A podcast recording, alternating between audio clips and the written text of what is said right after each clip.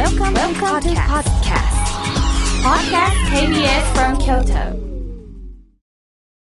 サウンド版半径500メートル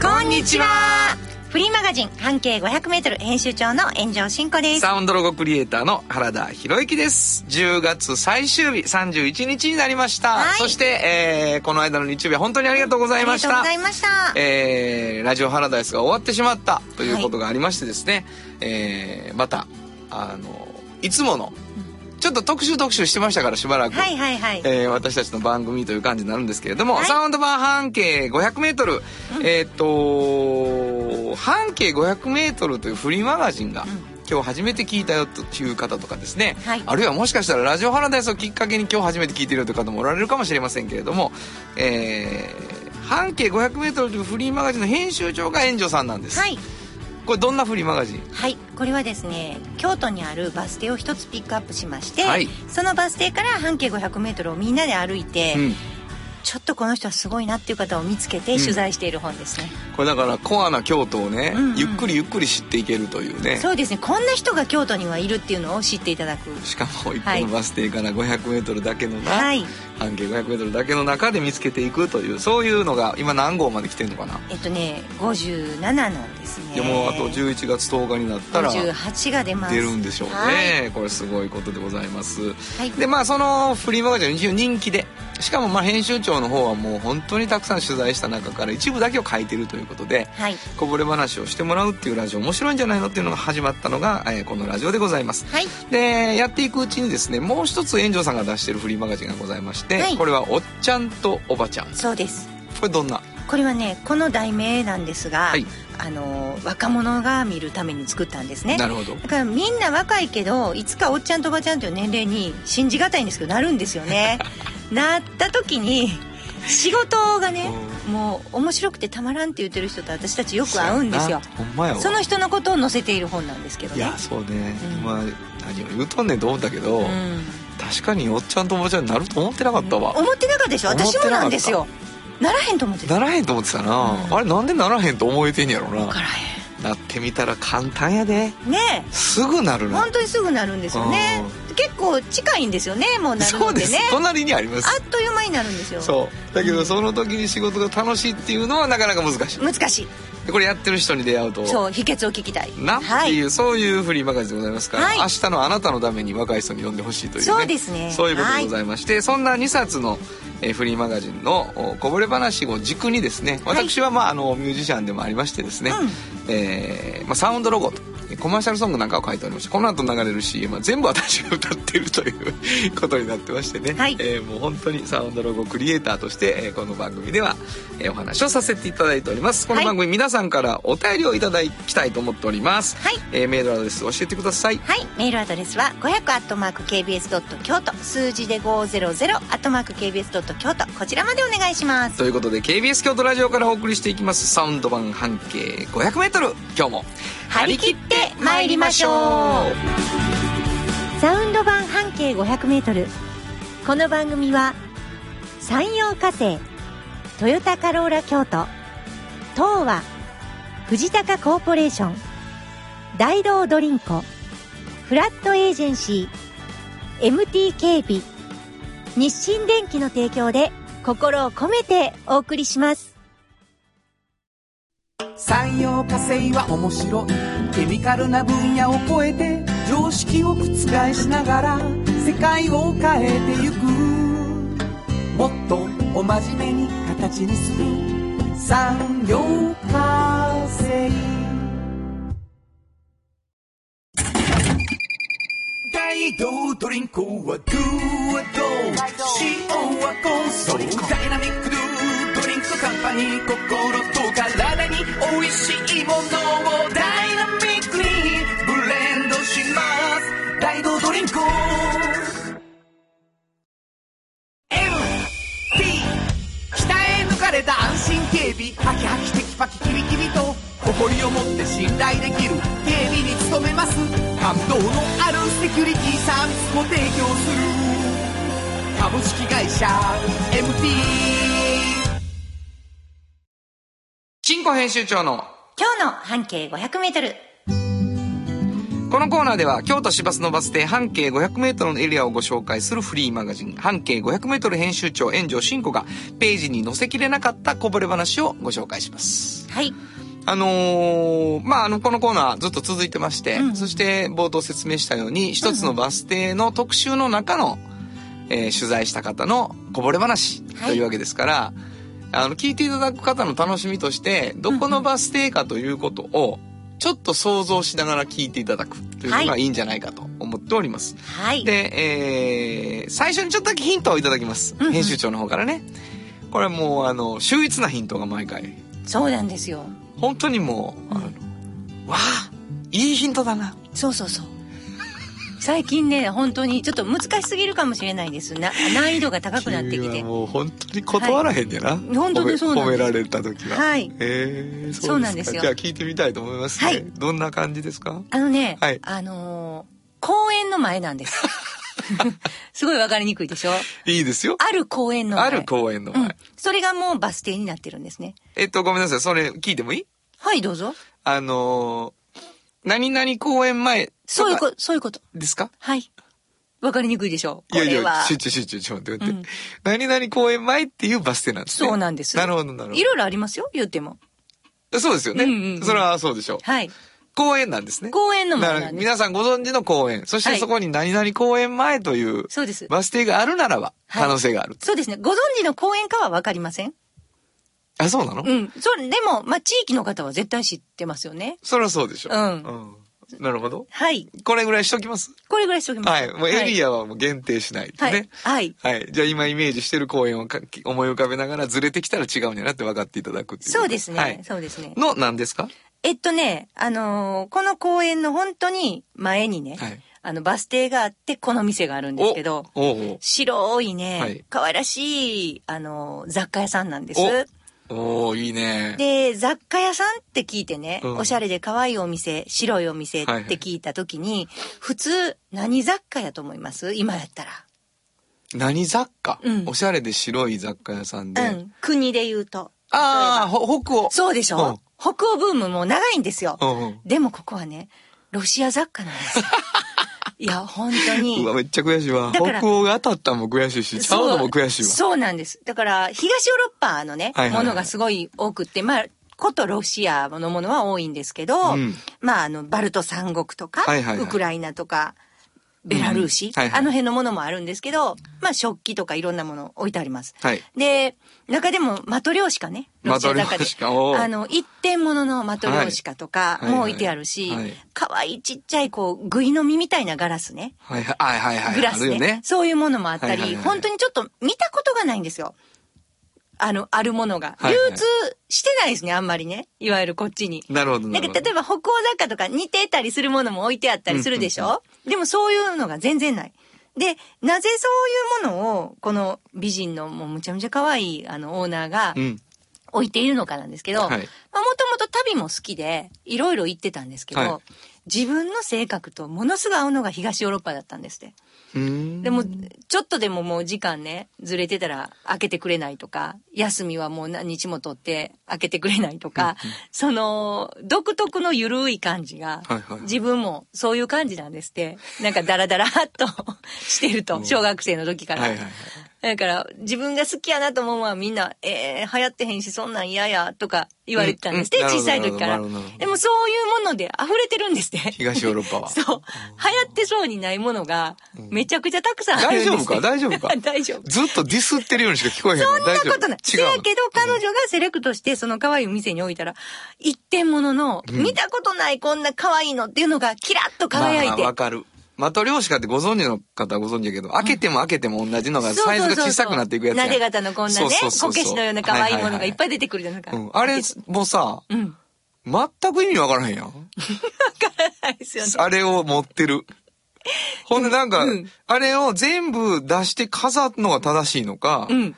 入れとくのが正しいのか、うんうんうん。物も入れられへんしさ。あれどういうことなん、あれもしかして、あのサイズ違いの可愛らしい入れ物なん？そうそうそうそう。って考えたらいいの？そう。で、だーって全部並べて可愛いっていうゆ。えに、それにはい物を、違うものを入れていくわけ。そうですね。入れたり、そのまま見て飾ったりっていうことなんですけど、はいはいはい一応入れ物として機能はするんですよね。なるほどこう、なるほど成功にできてるんで、パッてね、はいはいはいあの、蓋もきちっと閉まるしね。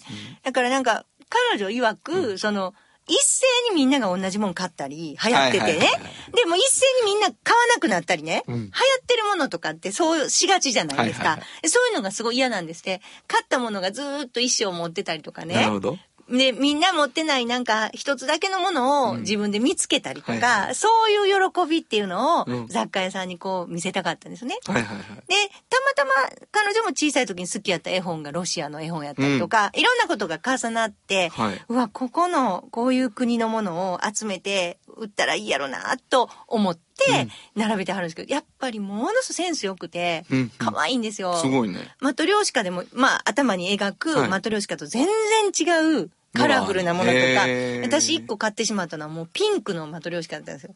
めちゃめちゃ可愛かったんですね。こんなマトリョーシカ見たことない。それどうしてんの？今家で。飾ってますの飾ってますそれは飾ってどう飾ってんの？全部を全部をこう並べて。並べて飾ってる。はいで、。物は入れてへんの。入れてない私はね。はあもうすっごい可愛いんですよ。なるほどだから、まあ、そういうちょっとね、人と違うものが好きとかね、はいはいはいじここにしか売ってへんものを見つけたい人にはもう絶対いいと思うんですよね。うわ、ちょっと場所が気になってきたわ。こんなに場所についてのヒントがないまま行くの珍しい。お店の名前聞くわ。えっとね、ベスナっていうんですよベスナ。はいな、何語？何語やったかな？春っていう意味でしたよ。えー、ベスナ。はい。はいベスナさん。あ、ベスナかと思ってる人もいはる。分かってる人は分かってるんじゃないかな。もうね、オープンして15、6年なんですすごいよ。。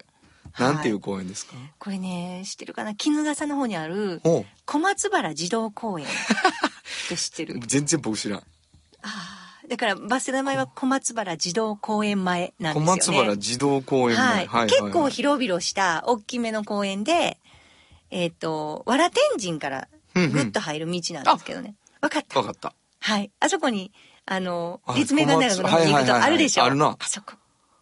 えっ、と、西通りじゃ、馬大通りと、そうそうそうそう。そうそうそう。あ、えーよくご存知。小松原児童公園前、はい。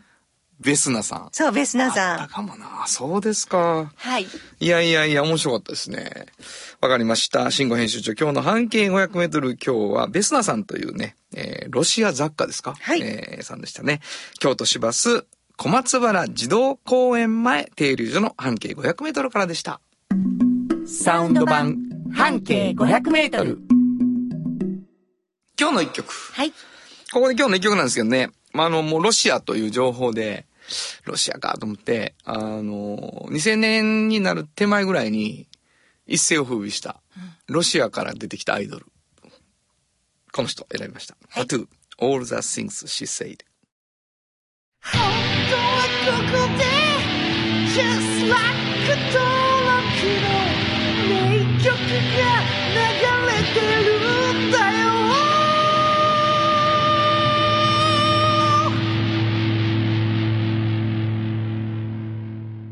懐かしいけど、俺、この曲はあんまりね、古くならんなと思ってて、うんうん。あのー、PV も見たんですけどね、女子高生の頃の二人が。うんうん。あの、ちょっとこう、まあ、話題になる作品だったんだけどね。はいはいあの映像もね。すごく素敵な曲だなと、改めて思いました。Tattoo, All the Things She Said お送りしました。じっと支えて未来を開き京都で100年超えました大きな電気を使える電気に変えてお役立ちお役立ちみんなの暮らしをつなぐのだ日清電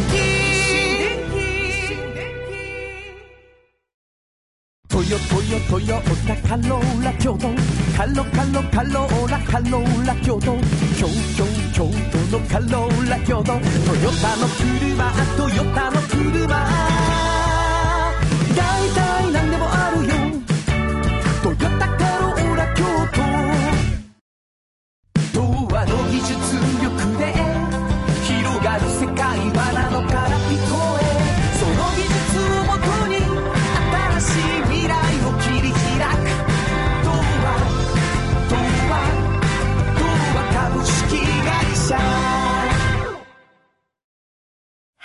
博之の音楽機構。このコーナーは私炎上真子が独断と偏見で原田さんの曲を皆さんにお届けするコーナーです。すごいコーナーですね。本当に。はい。はい、えー、まああのあなたの独断と偏見もいいんですけども、うん。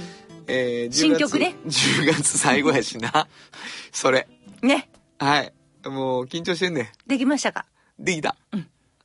あのー京都新聞のウェブサイトで、はいはい。花大相談室っていうのやってるんですけどね、えーそこに書いた曲なんですが、今月の新曲を、えー聞いてもらってもいいですか、はいお願いします、えーマグカップと靴という曲ができました。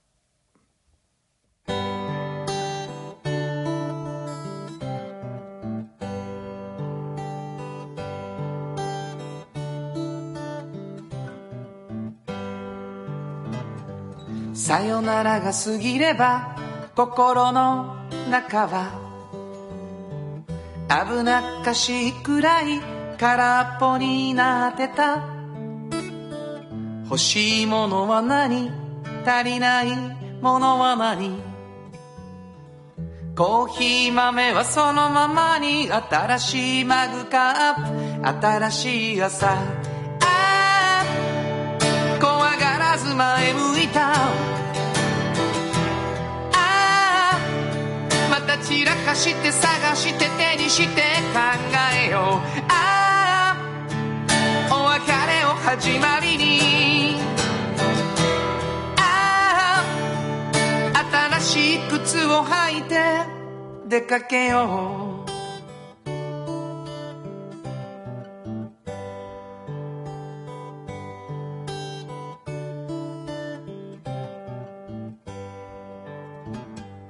逃げるようにただ変わろうとしてた。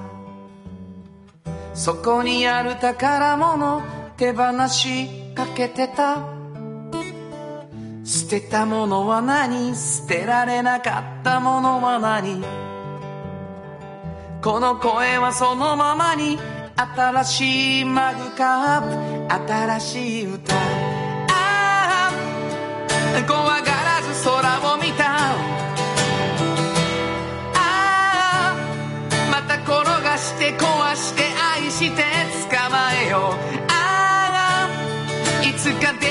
あなたへと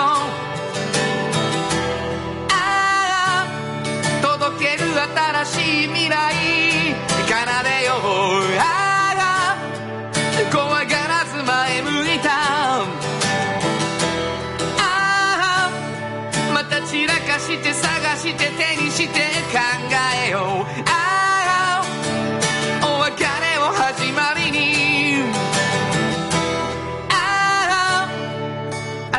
しい靴を履いて出かけよう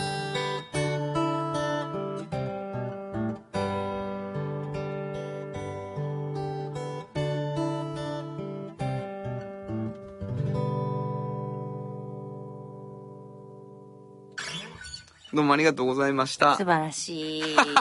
素晴らしいですよ。ほんまですか？はい。えー、こうやって新曲を月に1回は皆さんに生で演奏することにしています。原田博之の音楽機構でした。FM94.9MHz。AM1143kHz で KBS 京都ラジオからお送りしています。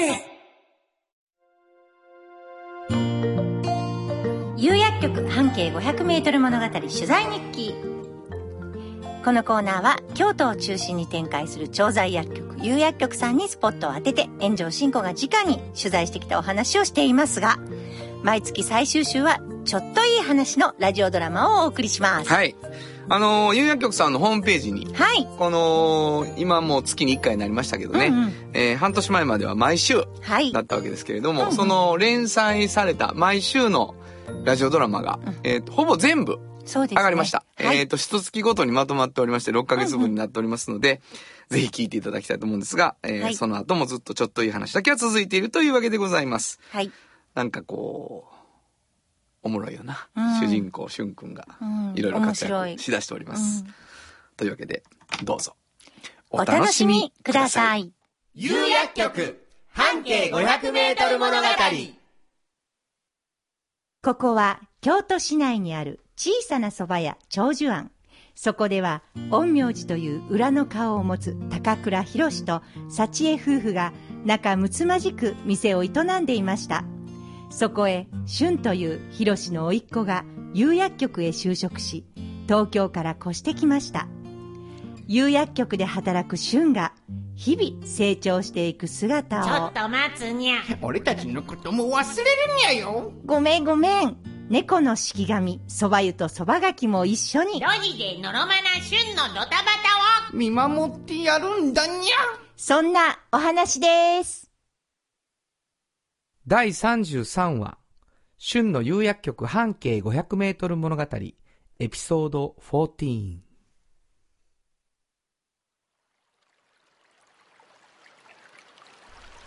いやー、うふふふいやー、参ったなー。似た似た。あそこですにゃ。ご主人様。旬が一人でニヤニヤ気持ち悪く座っているんですにゃおーい、シュン。あ、広しおじさにゃーっとな。となん。蕎麦湯に蕎麦がきまで。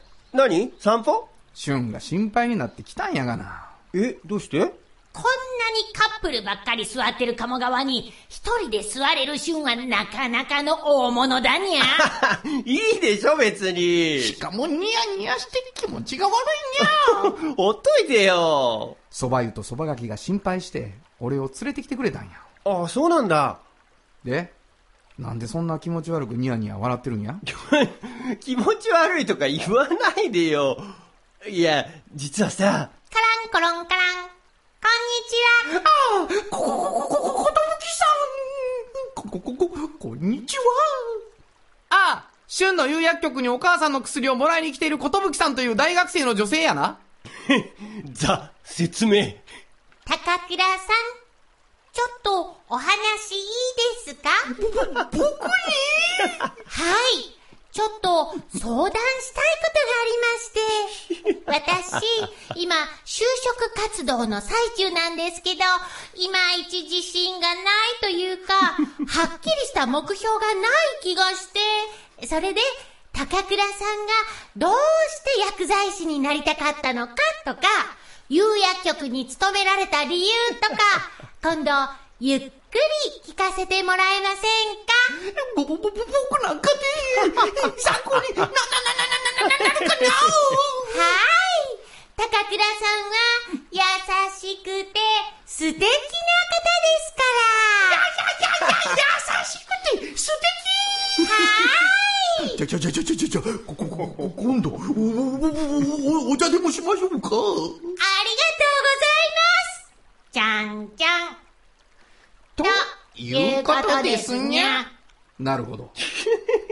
なんで知ってるんだよ式神ですから、決め。なんだよ、それ。春、どっちにする？何を？和装か洋装か。え？まあ女性はな、ウェディングドレスは憧れやろしな。何の話なんだよいや、仲人としてはやな。話飛びすぎそこで、俊は思った。ああ、ことぶきさんのウェディングドレス姿、素敵だろうな。勝手なナレーション作るなほんで、寿さんには、なんて答えるんや？戻った。話急に戻った。まあ、尺の問題や。なんだよ、尺って。で、どうするにゃそもそも、なんで薬剤師にゃ？薬剤師はね、父さんが製薬会社に勤めてるから、なんとなくいいなと思って、甘い。そんなんじゃことぶきさんを落とせないにゃ。落とさないよ。じゃあ、なんで釉薬局にゃ？それはね、薬剤師が患者さんを相手にする仕事って、病院の中と、いわゆる町の保健薬局の二つがあってね、病院の中だと、お医者さんと直に話ができるから、患者さんに最適なお薬を渡すことについても相談しやすいんだ。でも、患者さん自身には入院中や病院に来る時にしかなかなか関われないんだよね。なるほど。町の保健薬局だとね、地域の中で顔なじみになって、ずっと長く関わることができる。何度かお会いして、しっかり話を聞いていると、その人の病気だけじゃなく、性格や暮らしている環境、家族背景、いろんなものが見えてくるんだ。どっちがいいってわけじゃないけど、僕はやっぱりお薬を渡す患者さんの背景も知った上での仕事がしたかったんだ。患者さんの側からお医者さんへ話ができる薬剤師になりたかったし。そういう薬局を探していたら、有薬局だったってことかな。まあ、京都にも興味があったしね。ふむふむ。でも、こんな話つまんないよね。このままでええよ。え？このままでええ。旬の誠実さがよく伝わった。きっと、寿さんにも伝わるやろ。そ、そう？もっと自信持て、旬。ありがとう、広志おじさい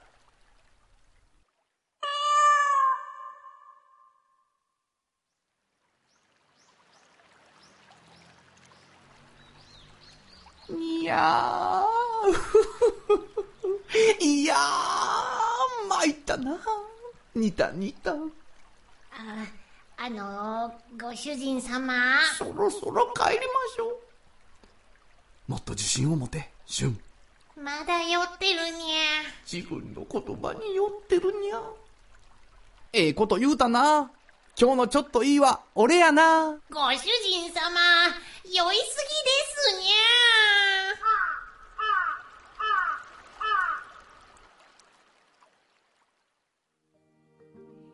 旬の有薬局半径500メートル物語エピソード14いかがだったでしょうか？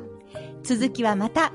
提供は有薬局でした。有薬局っていう薬局。明日をつなぐ有薬局。も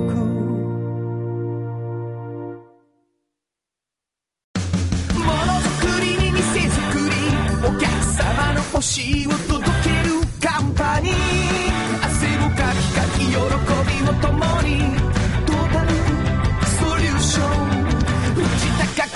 高コポレーション藤高コーポレーション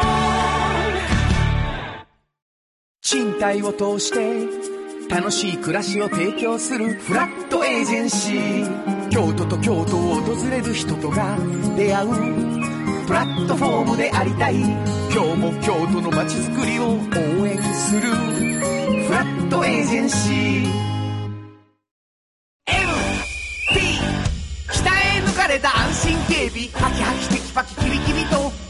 を持って信頼できる警備に努めます。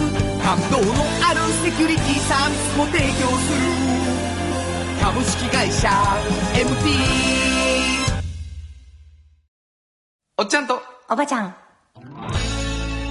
このコーナーでは仕事の見え方が少し変わるフリーマガジン「おっちゃんとおばちゃん」の中から毎日仕事が楽しくてたまらないという熱い人またその予備軍の人々をご紹介します。はい。今日はどんなおっちゃんとおばちゃんを？今日はね、はい。あのーま一家揃って、うん。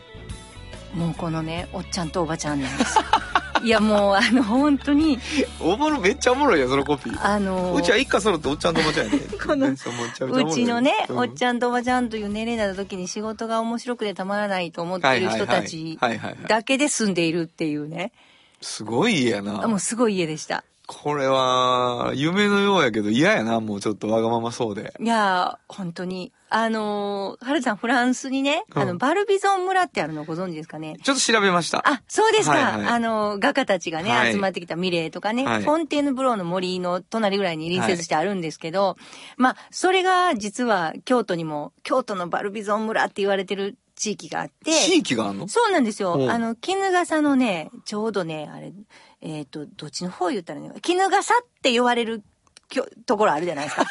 まず、絹笠と呼ばれているところ、うんはいはいはい立命館大学。あれをもうちょっと南に下がっていくようなところですね。で、えっ、とね、場所で言うと、今出川よりも、えー北なんです。ああ、うん。まあ言ったら京都の西の方やね。東寺院とかあるとかね東寺院とかある。あれよりももうちょっと上がったくらいかな。はいはいはいはい。のところにね、昭和初期ぐらいから、あのーいっぱい、あのー画家が移り住んでて堂本印象さんとか、はいはいはい山口佳代さんとか、もう、そうそうたる人たちがあそこに移り住んでるんですよ。なるほど多分ね、あの、山も綺麗やし、はい空気も綺麗で、ちょっと北の方で静かやし、うんそう環境も、まあ、フォンテーヌブローの森ほどかわからないですけど、まあ、そういう環境のところで、はいはい本当に多いんですよね。あの、あそこに住んで、住まれた画家たちが。なるほど。で、そこに、一家揃って、うんまあ、偶然ね、だからということで住んではるわけじゃないですけど、画家が3人で住んではるんですよ。三人の家族なの？家族なんですどういう構成ですか？えっとね、お父さん、うん娘、うんそして娘婿。これ全部、画家。画家。でも、偶然。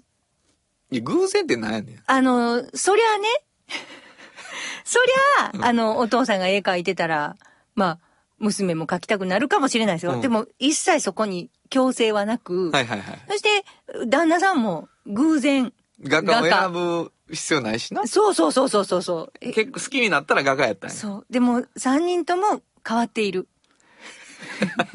あの、おじいさん、あの、ジョーノさんって言うんですけどね。ジョーノさんはい。はいもうずーっとね、あの、自分ももちろん書かれてますけれども、子供を教えてるんですよね。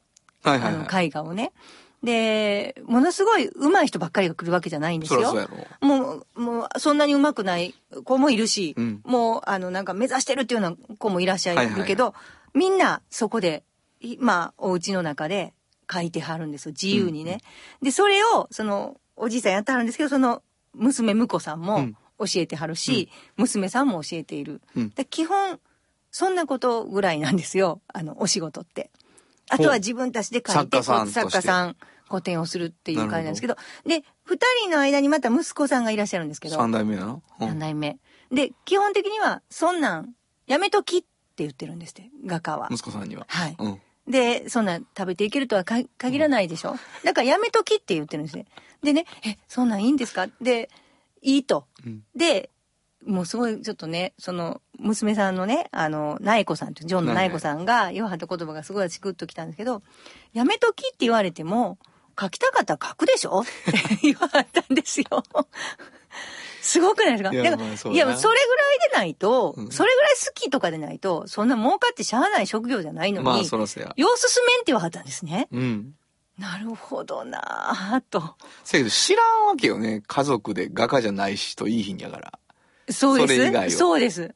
でも、そ、そやからといって画家にならなくてもいいと。うん好きやったらやればいいけどっていうことで、それ以来私はまあ、あの、その取材以来知らないからあれなんですけど、本当にその目目指してはるかね、その男の子がう。んわからないんですけど、決しておすすめしいひんっておっしゃってました。好きやからやってるけれどと。なるほどな。、で、やっぱりね、画家になるっていうことはね、うん。全うするってことはね、もちろんそうやってお子さんを教えたりすることもあるんですけど、うん。大事なことって、その、観察やっていうはずなんですよ。絵を描くときに、一番大事なのは観察なんですって。例えばうん、動物を描くなら、朝から晩までずーっと、例えばお猿さん描くんやったら。猿をずーっと見るんです。なるほど。朝から晩までですよ。だから動物園が、あの、開店というか、開園するじゃないですか。その時から行って、もう閉園するまでまで、閉館するまでずっと見てるんです。すごい。それこそれを何日も、見るんや。うん。そうしないと書けないんですって。でもそれが真面目に自分のインプットなんですよね。なるほど。書くときそうやな。すごくないですすごいかすごいわ。だからそういうことをね、ずっとその家族がやってあるんですよ。ちょ、もう、その話だけ聞いたら、うん。おじいちゃんとご夫婦がベンチに座って猿山見てるっていう絵しか出てきへんやけど大丈夫かな、それぞれが見るんやろな。それぞれ。れが見てはります。うんそれぞれがバラバラで。だから描きたいものをな。そう。で、あのー正直食べていけるとは限らないんです。そうやろうな。うん。なんとか頑張って、その絵画教室もして食べてはるんですけど、この間ちょっとほら、あの、ご紹介した能面教室のはいはいはい方もそうなんですけど、何かを、まあ、プロとしてやっていくっていうのは、うん食べられるとは限らないことも多いんですよ。はいはい。でもそれをずーっと、何歳までしか目指したらあかんってないって、はい。いうことですよね。はいで、実際、実っても来てるんですよ。ここのご家族、すごく有名な方たちなので。うん。でも、それがずーっと、なんていうのかな、絶対に保証されるわけじゃないでしょ。そうなんです。ね？はい。あの、ただやってるだけなんです。そうですよね。だから、そう、だからできるのかもしれないんですけど、いろいろ、あの、私、うんこのおっちゃんとおばちゃんの取材をしてると、もう本当に仕事って何なんやろう、人間にとってと思いますよね。いや、そら、なかなか伝わらんで。そうですよね。うん。あ、あごきげんよう、言うて、今日はどうされ、今日、それ、猿山見に行くねや、言うて、夕方帰ってきて、何してはったん？猿山見てたんや、言うて、しお仕事ご苦労さんです、言うて、なかなか言うてもらえへんよ。そうですよね。うちの親父牧師やんか。うんうんほんで、牧師って、月曜日から次の日曜日の礼拝説教のさ、その原文私もうそのギリシャ語とかも読んでな。で、こう調べていくやん。それを自分の書斎でやってるわけよ。ほんで、庭のな、手入れをな、あの、なんか発想が生まれるかなと思いながらしてるわけ。ほな、クリーニング屋持ってきてな。んよろしいですね。今日もお家で。って言って帰っていかるからな。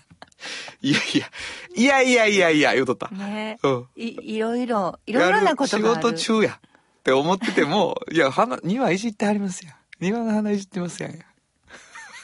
そうやね。だから分からないかもしれないそうそう。ずーっと仕事やと思ってはるから、画家の人も多分。そうやろね。うんそれが自分のね。そうそうそうそう。うん今日も仕事や。言うて、猿山見てるだけに、やからね、外から見たら。そうやね、そうやね。自問自答しながらね。いやいや、でもね、うんその、よろしいな言われて、よろしいよ言うて、あのね、言うのがええわ言うてはりましたけどね、だから好きなことずっとし続けるのには勇気もいるっておっしゃってましたよ。なるほど。ええ言葉です。わ、んかりました。はい。本日のおっちゃんとおばちゃんご紹介したのは、はい。えー、3人ご紹介していいですか？そうですねはい。えー、ジョーの秀夫さんと、はいえージョーの苗子さんと、はい内海福弘さんでした。サウンド版半径500メートル今日のもう一曲。はい。ここでもう一曲なんですけどね。えー、絵描き、絵描きかと思って、この曲を選んでみました。大貫太鼓、若き日の暴浪。本当はここで、ジャスラック登録の名曲が流れてるんだよ。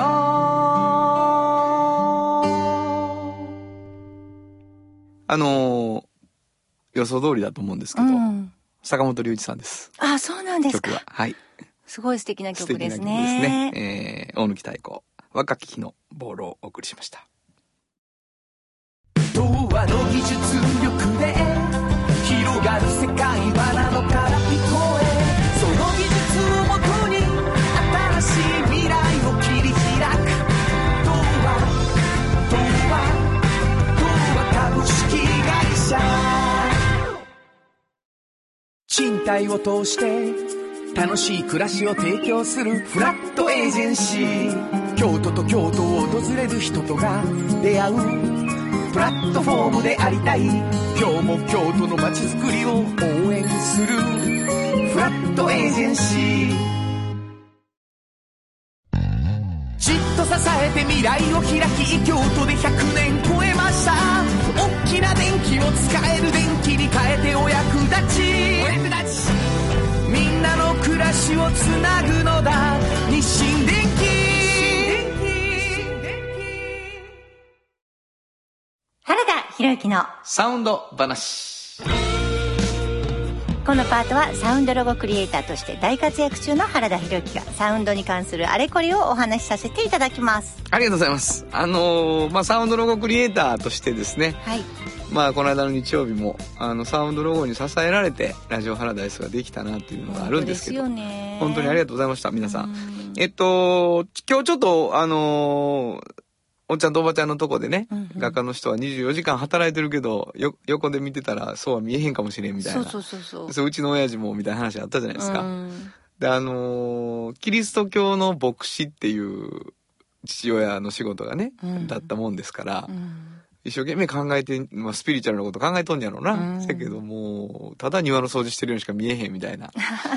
まあその父親のことをね、サウンドロゴでちょっと歌ってるので、えー聞いていただきたいと思います。京都右はキリスト教会、聞いてください。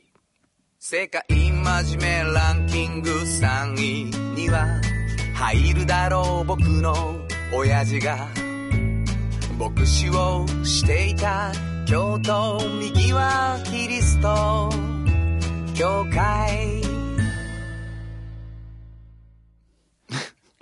こんだけ？そうですよ短い。ふざけてんのかっていう短い。いやもう世界真面目ランキング3位には入ると言われてるっていうね、うんうんあので俺の友達たちが言うぐらい、ん真面目だったですわ、うちの親父。若い時ね。本当めっに。ちゃ怒られたからね。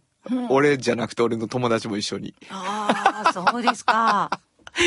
で、まあ、あの、教会なんてお金ないからさ、うんうんうん。あの、スポンサーになるのももう、家族がもう、もう応援したるわって言うて、でも、まあ、教会の曲作っとくわ、言うて、こんな曲になったんやけど、あの、なんか、もう引退をして、本当におじいちゃんに、日に日になってってましてですね、えーああ、そうかって、こう、最人生の最後に、こうやってこう、何にも世話になるだけになっていくっていうね、うん。時を迎えてるやな両親ともなんですけどうちなんかは、うんうんうんあのまだ生きてくれててありがたいなと思うんですけどねえーまあまあそんなことで自分の家の曲を聴いてもらったような気持ちでちょっとでも真面目、真面目な方なんやっていうのがわかりますよね。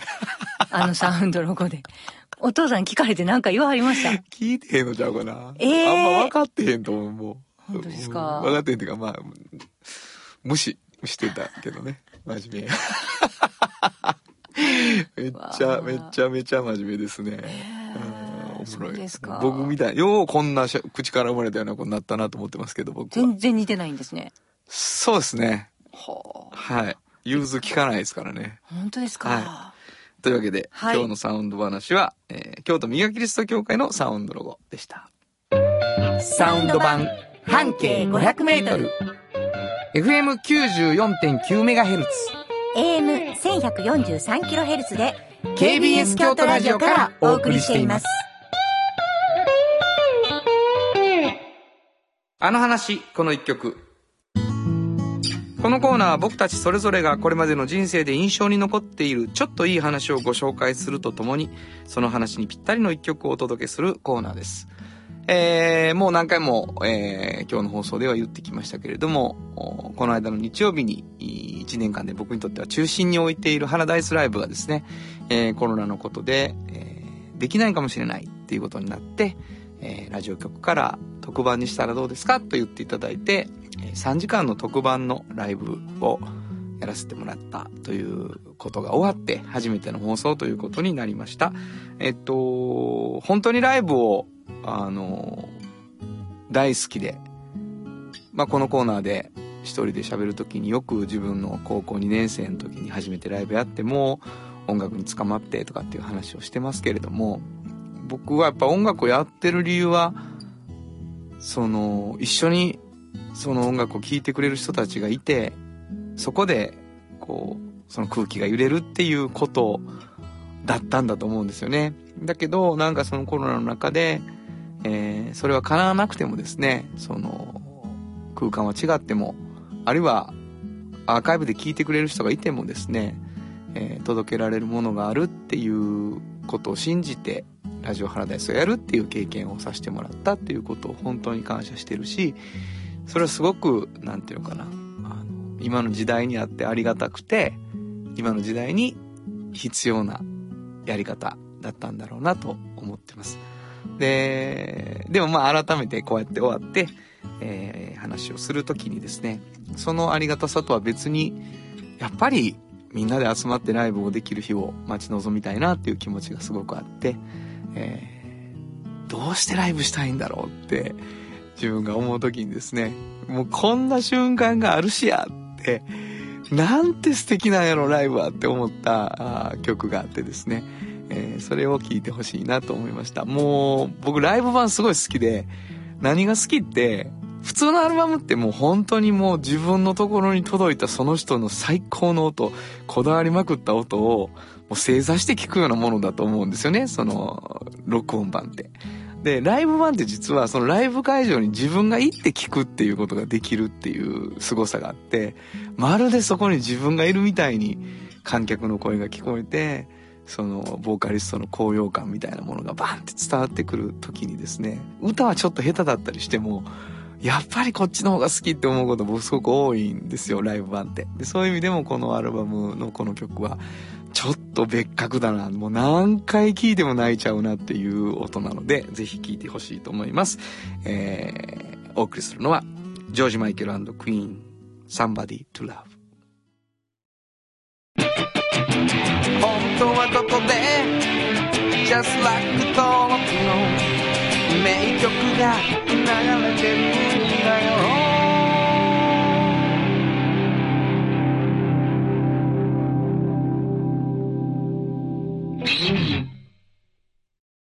産業化成は面白い。ケミカルな分野を超えて常識を覆しながら世界を変えてゆく。もっとお真面目に形にする産業化成。トヨトヨトヨタカローラ京都。カロカロカローラカローラ京都。京京京都のカローラ京都。トヨタの車トヨタの車。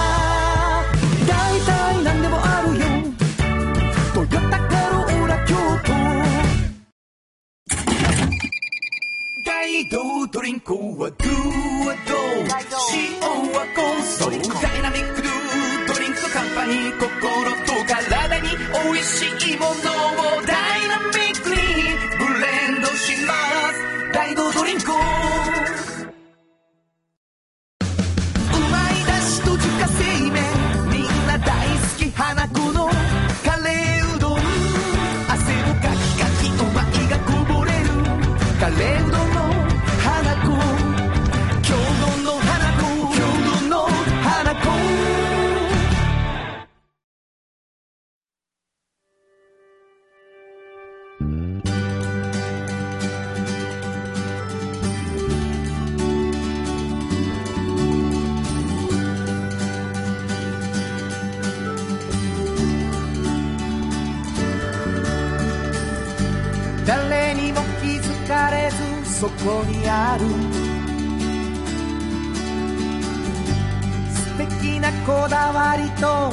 学を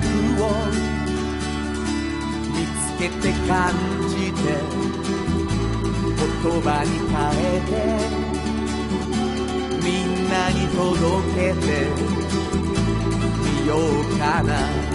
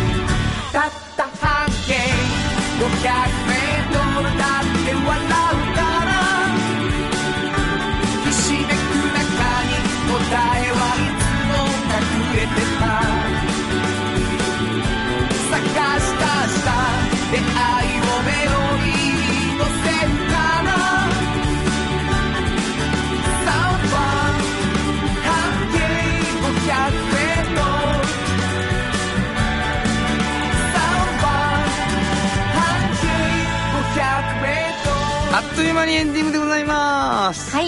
お便りをいただいております慎吾さんよろしくお願いします、はい。破れ傘さんありがとうございま。ますラジオハラダイスに向けたコーナーはゲストも賑やかで勉強になります。おでも、あの話、この一曲がお休みになったん、なったんですね。これは辛い。